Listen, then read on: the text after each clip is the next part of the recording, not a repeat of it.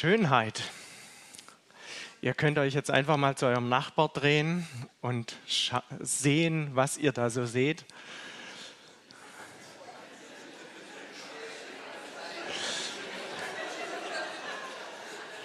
Also zumindest Höflichkeit, aber so viel Schönheit.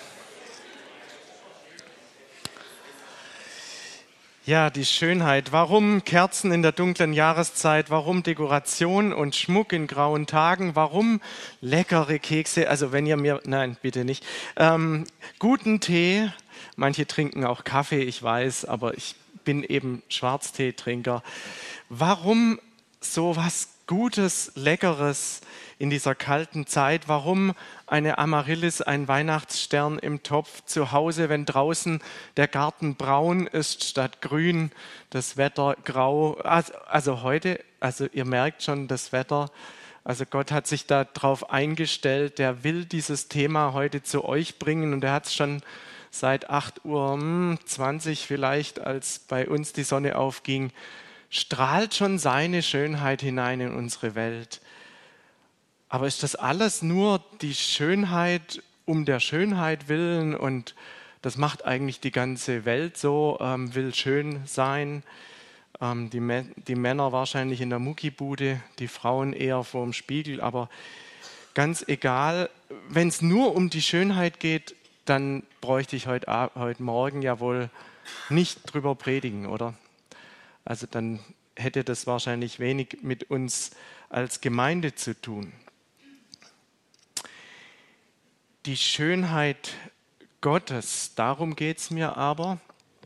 Deine Augen werden den König sehen. Es ist ja schließlich Advent. Es ist ja schließlich Advent und Weihnachten kommt auf uns zu. Und deshalb diese Frage, machen wir es uns nur schön, damit wir es schön haben? Damit wir es schön haben. Oder machen wir es schön, damit Jesus kommen kann. Ja, also irgendwie hängt es bei ihm, glaube ich, nicht daran, ob er kommen kann. Oder machen wir es vielleicht schön, weil Jesus selber schön ist. Weil er schön ist. Den König sehen in seiner Schönheit. Irgendwie kam ich da im letzten halben Jahr da drauf und habe mich gewundert, Warum erfährt man davon so wenig? Warum spricht man so wenig von der Schönheit Gottes? Ist das irgendwie verloren gegangen? Waren das alles Schreibtischtheoretiker in der Theologie, die alle nur sich an, an ähm, interessanten Zusammenhängen der Bibel erfreut haben, ohne zu bemerken, dass Gott eigentlich doch schön ist? Aus Zion bricht an der schöne Glanz Gottes, heißt es im Psalm 50, Vers 2. Oder Johannes 1, Vers 14 wird euch vielleicht auch noch bekannt sein. Das Wort ward Fleisch, also da ist ja von Jesus die Rede. Jesus, das Wort wurde Fleisch, also er kam auf diese Erde und wohnte unter uns und wir sahen seine Hässlichkeit. Nee, wir sahen seine Herrlichkeit. Wir sahen seine Herrlichkeit als des eingeborenen Sohnes vom Vater voller Gnade und Wahrheit. In Jesus an Weihnachten, da kommt nicht nur der große Retter, da kommt nicht nur der Erlöser, da kommt nicht nur der Herr der Herren in Kleinformat, da kommt die Schönheit Gottes auf die Welt. Die Schönheit Gottes. Es geht also nicht nur um ein ach so süßes Kind, ach, alle Kinder sind irgendwie süß und nett, sondern da kommt tatsächlich Gott in seiner Schönheit und Pracht und Herrlichkeit. Ja, irgendwie ist das verloren gegangen. Ich weiß auch nicht genau warum. Liegt es vielleicht am Rationalismus, äh, dass alles so vernünftig sein muss, auch im Glauben und die Gefühle irgendwie nicht so wichtig oder liegt es an uns Deutschen oder hat das mit Luther zu tun? Ich weiß es nicht. Die haben ja da manche Bilder rausgeschmissen aus den alten Kirchen und so. Aber spricht die Bibel überhaupt von Schönheit Gottes? Gibt es das denn außer in diesen, ah, ich habe jetzt schon zwei Verse vorgelesen, ist das denn ein Thema, was wichtig ist in der Bibel? Ich will ja nicht bloß über irgendeine Philosophie reden, über irgendwas, was ich jetzt schön finde, sondern über das, was Gott selber sagt in seinem Wort. Ja, es gibt tatsächlich diese einzelnen Verse, so muss man sie tatsächlich suchen, die von dieser Schönheit reden. Und bei der Schönheit Gottes wird es dann echt schwierig, ein Foto zu finden. Ich habe überlegt, so von diesem Thron Gottes, äh, von diesem herrlichen Lichtglanz und so, und habe da nichts Schönes gefunden. Und dann kam ich auf dieses Bild, ähm, wusste noch nicht, was für Wetter wir heute Morgen haben im Raureif an irgendeiner ruhigen Stelle ganz, ganz langsam gewachsenes Eiskristall, wo sich die Sonne bricht. Ich dachte, das könnte ein schönes Sinnbild sein für diesen Thron Gottes, für die Herrlichkeit Gottes. Herr mein Gott, du bist herrlich, du bist schön und prächtig geschmückt. Es gibt also relativ wenig Bibelstellen, das gebe ich zu, die tatsächlich von der Schönheit sprechen. Aber wer kann sich denn einen König vorstellen, der hässlich ist? Wer kann sich einen herrlichen König vorstellen, der nicht schön ist? Und da ist eigentlich die Brücke, da ist das versteckt. Es gibt in der Bibel eine ganze Reihe von Wörtern, die auch mit Herrlichkeit übersetzt werden, mit Pracht, mit Majestät und so. Und es gibt eine ganze Reihe dieser Wörter, die man aber auch mit Schönheit übersetzen könnte. Also könnte man immer wieder auch sagen, die Schönheit Gottes wird sichtbar. Also die Schönheit Gottes, mal so rein theoretisch, ist ein Teil seiner Herrlichkeit. Also die Herrlichkeit Gottes ist natürlich noch viel größer, aber dieser Teil ist die Schönheit Gottes, ein Teil seiner Herrlichkeit. Es gibt sogar einen Theologen, der das mal bemerkt hat, Karl Barth, hat äh, in seiner Theologie, wer ist Gott und wie ist Gott, tatsächlich das mal gemerkt und gesagt, Schönheit entspringt der Herrlichkeit Gottes. Schönheit entspringt der Herrlichkeit Gottes und Gott bezirkt, be, Gott bezeugt seine Wirkungskraft durch Schönheit. Also Gott selber zeigt seine Kraft, seine Wirkungskraft durch Schönheit. Wenn man dem länger nachgeht, merkt man, man kann sich keine Schönheit mehr vorstellen ohne Gott. Gottes Herrlichkeit steckt irgendwie in jeder Schönheit drin. Egal ob die von eurem Nachbarn neben euch oder dem Eiskristall draußen oder dem Duft des Kaffees oder den leckeren Plätzchen oder in jeder Schönheit steckt ein Teil, hat Gott einen Teil von sich, von seiner Schönheit, von seiner Herrlichkeit reingelegt.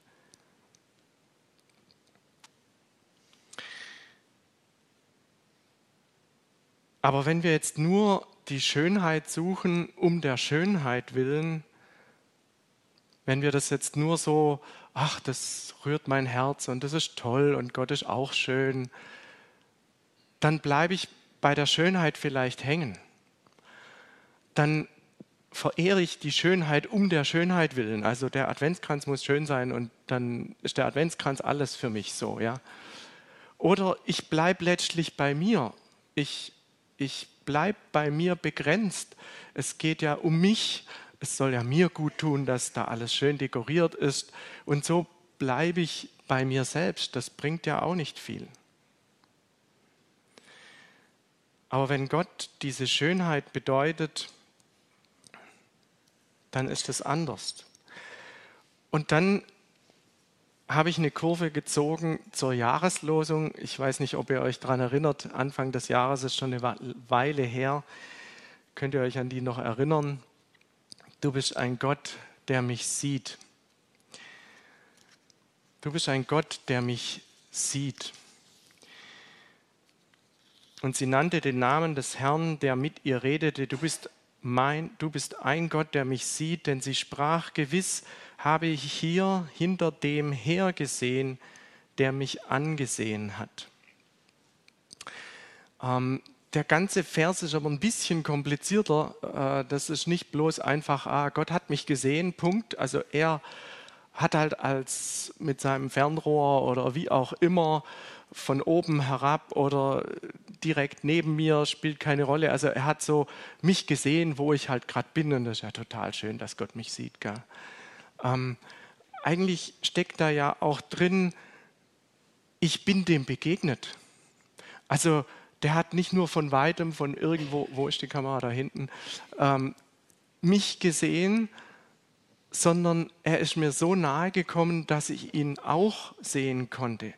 Und das ist ja genau der Schlüsselmoment, dass dieser Vers auch andersrum zu formulieren ist, du bist der Gott, der sich anschauen lässt und mich anschaut. Du bist der Gott, der sich anschauen lässt und mich anschaut. Das ist ein ganz wichtiger Schlüssel, nicht nur in der Jahreslosung, sondern auch bei dieser Schönheit Gottes. Also wir schauen nicht nur so von weitem auf irgendwas Schönes, sondern Gott selber schaut uns ja auch an. Gott selber sucht diesen Blickkontakt. Was passiert da? Du bist ein Gott, der sich anschauen lässt. Ich weiß nicht, ähm, ihr müsst das Bild mal eine Weile anschauen, weil gleich wechselt das Bild und dann ist die Frage, was für ein Unterschied ist das? Also ich habe da die Genehmigung von Steve und Monika Flagg. Die waren hier in der Gemeinde und jetzt wisst ihr, dass sie einen ganz netten Buben haben, den Raphael. Ähm, und der kann jetzt schon lächeln. Also vor ein paar Wochen hieß es noch, du, ähm, mal sehen, ob das was wird mit den Bildern. Also der lächelt so nett vor sich hin das ist das zweite Bild.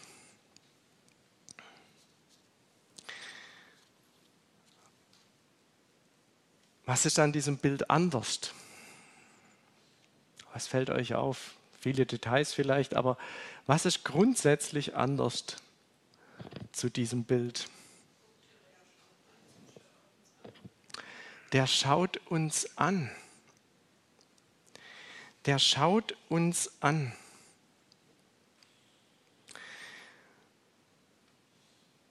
Weihnachten kann ja schön sein. Der Lobpreis kann schön sein. Jeder Gottesdienst kann schön sein.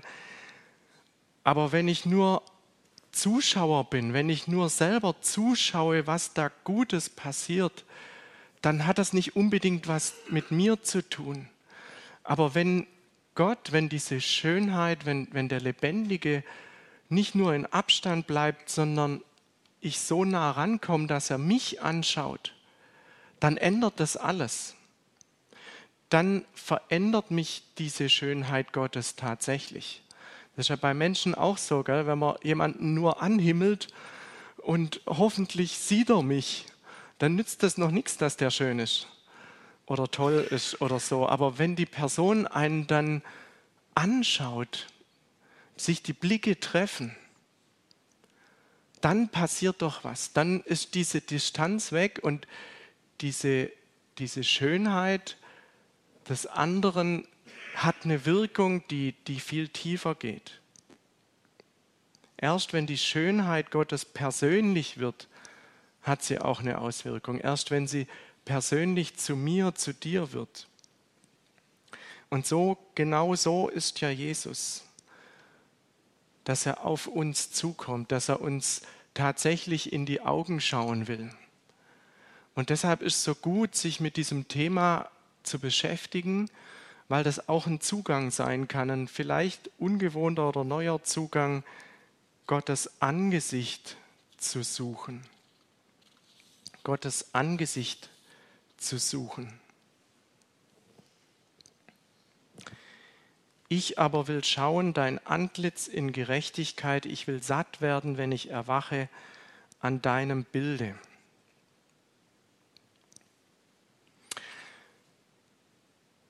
Wie geht das jetzt? Wie, wie soll das funktionieren? Das hört sich ja alles ganz schön an. Ähm, oft schauen wir so bloß mit unseren normalen Augen, riechen mit unserer Nase und, und äh, nehmen halt die Welt um uns wahr so wie die Welt eben ist. Aber wir sind eingeladen, mit unseren geistlichen Augen, mit unserem Geist, mit unserer Seele, mit unserem Inneren hinzuschauen. Und dann bemerke ich vielleicht, dass hinter dieser Schönheit oder diesem Angenehmen, was mir da so begegnet, schaue ich dahinter und bemerke, da ist ja eine lebendige Person. Da ist ja Jesus selbst, da ist ja der König der Könige, der seine Schönheit da reingelegt hat, damit ich sie bemerke, aber nicht nur, dass ich mich an dem Schönen freue, sondern dass ich tiefer blicke, dass ich weiterschaue und bemerke, da steht ja der lebendige Gott selber. Und er wartet darauf, dass sich unsere Blicke treffen, dass ich hinter die Oberfläche schaue. Ich kann also diesen Adventskranz, diese Blumen oder was anschauen und im Geist dann dahinter sehen, da ist Gott selber. Mit seiner Schönheit will er mir begegnen. Und so ging mir das dann in der Vorbereitung irgendwann. Ich habe ja viel mit Steinen zu tun, da gibt es natürlich auch schöne Steine, aber ich habe irgendwie einen, einen relativ langweiligen Stein angeguckt und dann gemerkt, selbst, das sieht man natürlich nicht mit den Augen, gell, aber selbst in diesen ganzen Atomen und Kristallen und allem ist ja eine Lebendigkeit drin. Da ist ja immer noch eine Schönheit des Lebens, die sieht man natürlich mit dem Auge erstmal nicht, aber in der Atomstruktur bewegt sich alles. Da ist das alles eine Harmonie letztlich, sonst würde dieses Objekt gar nicht existieren. Und da schaue ich eigentlich im letzten tatsächlich auf Gott. Das ist also nicht nur ein romantisches Gefühl, so zu Weihnachten, wir machen alles schön, sondern dem König der Könige direkt zu begegnen. Und es ist ja nicht mehr nur dieses süße kleine Kind in der Krippe. Er ist ja längst schon erwachsen geworden, dieser Jesus. Er ist ja dieser junge Mann, der eigentlich heiraten will. Wir haben es in dem allerersten Lied als eine Zeile irgendwie gehabt, deine Braut erwartet dich mit erhobenen Händen. Da zielt die Schönheit eigentlich drauf ab. Jesus selber ist so schön und er, er wartet auf dich, er, er sehnt sich nach dir, er, er begehrt dich. Und er möchte, dass du so schön wirst wie er, weil es um die Hochzeit geht, weil er sich mit dir so verbinden will.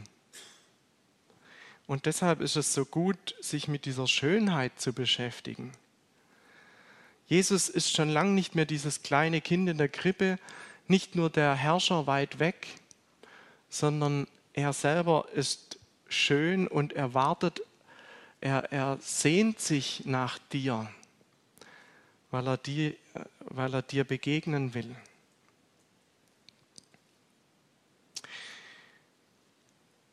Und dann ist ja die Frage, was, ja, was bringt es sich jetzt mit dieser Schönheit zu beschäftigen? Also wir können die Schönheit betrachten, wir können tiefer sehen und hoffentlich erhaschen wir da einen Blick auf die Schönheit Gottes, auf Gott selber, der uns anschaut in seiner Güte und Freundlichkeit. Und sicher ist ein Teil davon, dass ich endlich mal wegschaue von mir selbst. Es geht nicht nur um mich selbst an Weihnachten, um das, was ich geschenkt bekomme, sondern ich schaue mal weg auf den, von dem alles kommt der all diese Schönheit in die Welt gelegt hat, das kann ja kein Zufall sein. Also bei mir kann ich mich das vielleicht noch fragen, aber bei meiner Frau spätestens kann ich mich das nicht mehr fragen, ob das Zufall sein könnte. Diese ganze Schönheit, die er in diese Welt gelegt hat. Und es ist wichtig, auch mal wegzuschauen von all den Schwierigkeiten und Problemen. Weil eine Sache ist ja schon, das, was ich anschaue, das verändert mich. Wir werden verwandelt in sein Bild, heißt es hier aus dem Bibeltext, aber so ist es ja mit allem, was wir länger anschauen. Also wenn ich jeden Abend irgendwelche Horrorfilme anschaue, dann wird mich das auch verändern. Wenn ich ständig immer nur die Probleme in der Welt genau anschaue und betrachte und analysiere, dann werden diese Probleme auf mich übergehen. Wenn ich aber die Schönheit Gottes anschaue, wird diese Göttlichkeit auf mich übergehen, diese Schönheit, diese Herrlichkeit. Ich schaue mal weg von mir, ich schaue mal weg. Ich darf das auch mal ganz bewusst. Ich bin ja nicht für die ganze Welt verantwortlich, dass ich jeden Tag alles genau weiß, was passiert und doch nicht ändern kann. Ich darf das mal, mich mit der Herrlichkeit und Schönheit Gottes zu beschäftigen.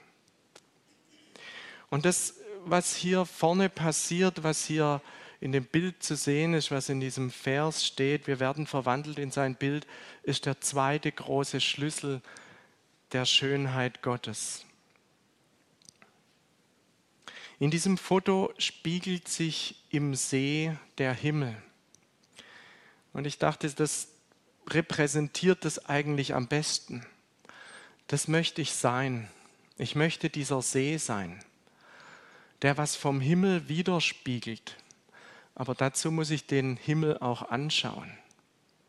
Und man merkt, dass in dem See spiegeln sich auch die Büsche und Bäume und irgendwelche Berge und so. Also das, was ich anschaue, das geht auf mich über. Das, was, womit ich mich beschäftige, was, was Raum in meinem Herzen bekommt, das geht auf mich über. Und ich werde das widerspiegeln.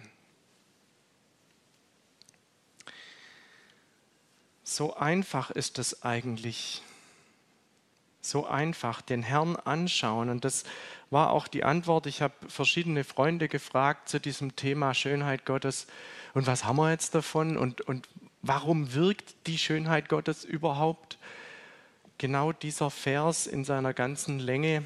Ja, ich lese es euch vielleicht besser. Der Herr ist der Geist. Also es geht um den Geist Gottes. Wo aber der Geist des Herrn ist, da ist Freiheit. 2. Korinther 17 sagt das. Also es beginnt damit, dass wir den Heiligen Geist haben und, und mit dem Heiligen Geist, da gibt es eine Freiheit. Nun aber schauen wir alle mit aufgedecktem Angesicht die Herrlichkeit des Herrn. Also der ganze Zusammenhang ist komplizierter, aber bleibt einfach bei dem, was ihr versteht. Also wir brauchen keine Sonnenbrille mehr, wir gucken einfach geradeaus mit aufgedecktem Angesicht die Herrlichkeit des Herrn, wie in einem Spiegel. Wir schauen den an. Wir schauen den einfach nur an in seiner Schönheit und Herrlichkeit. Und wir werden verwandelt in sein Bild von Herrlichkeit zu Herrlichkeit von dem Herrn, der der Geist ist. Und ich habe in den letzten 14 Jahren wirklich viel gelernt über diesen Vers.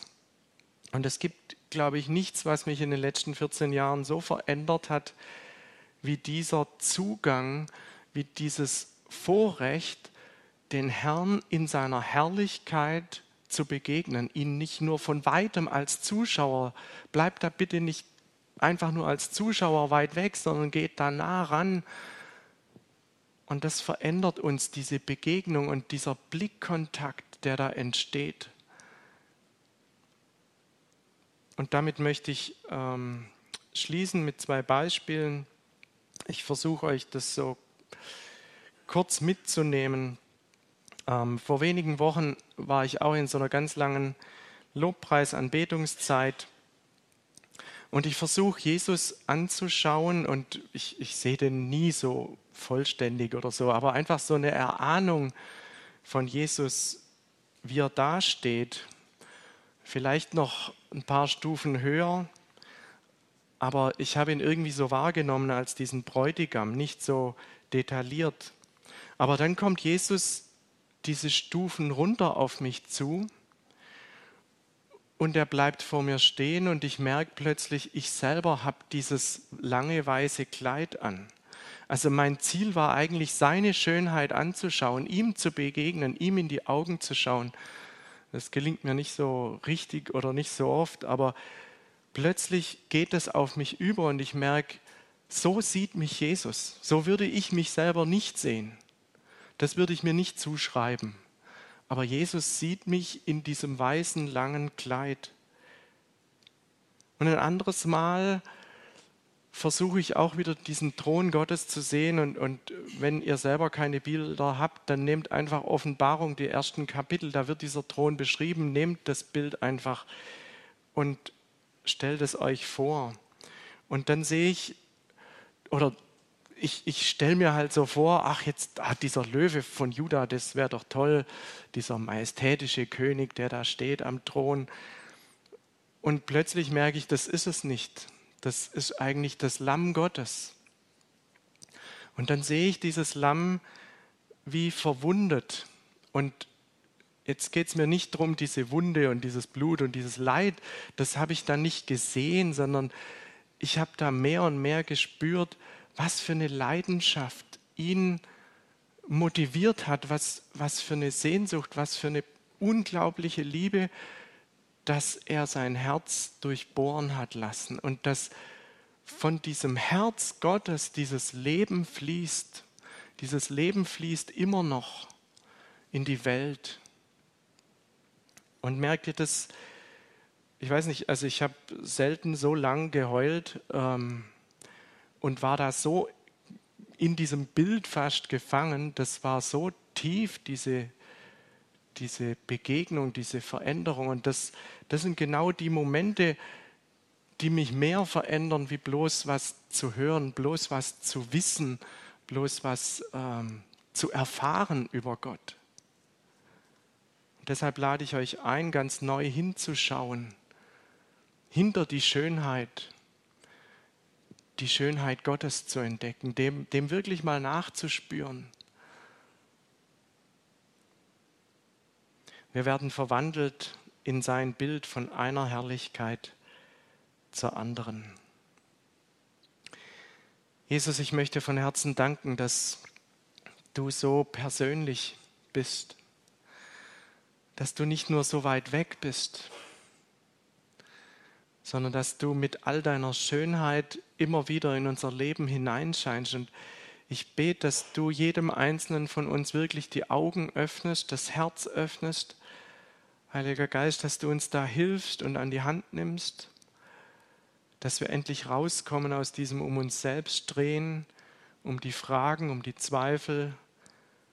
Ja, es geht nicht nur um uns, auch nicht, dass alles bloß schön ist für uns, sondern Öffne uns da wirklich die Augen für deine Schönheit, Herr.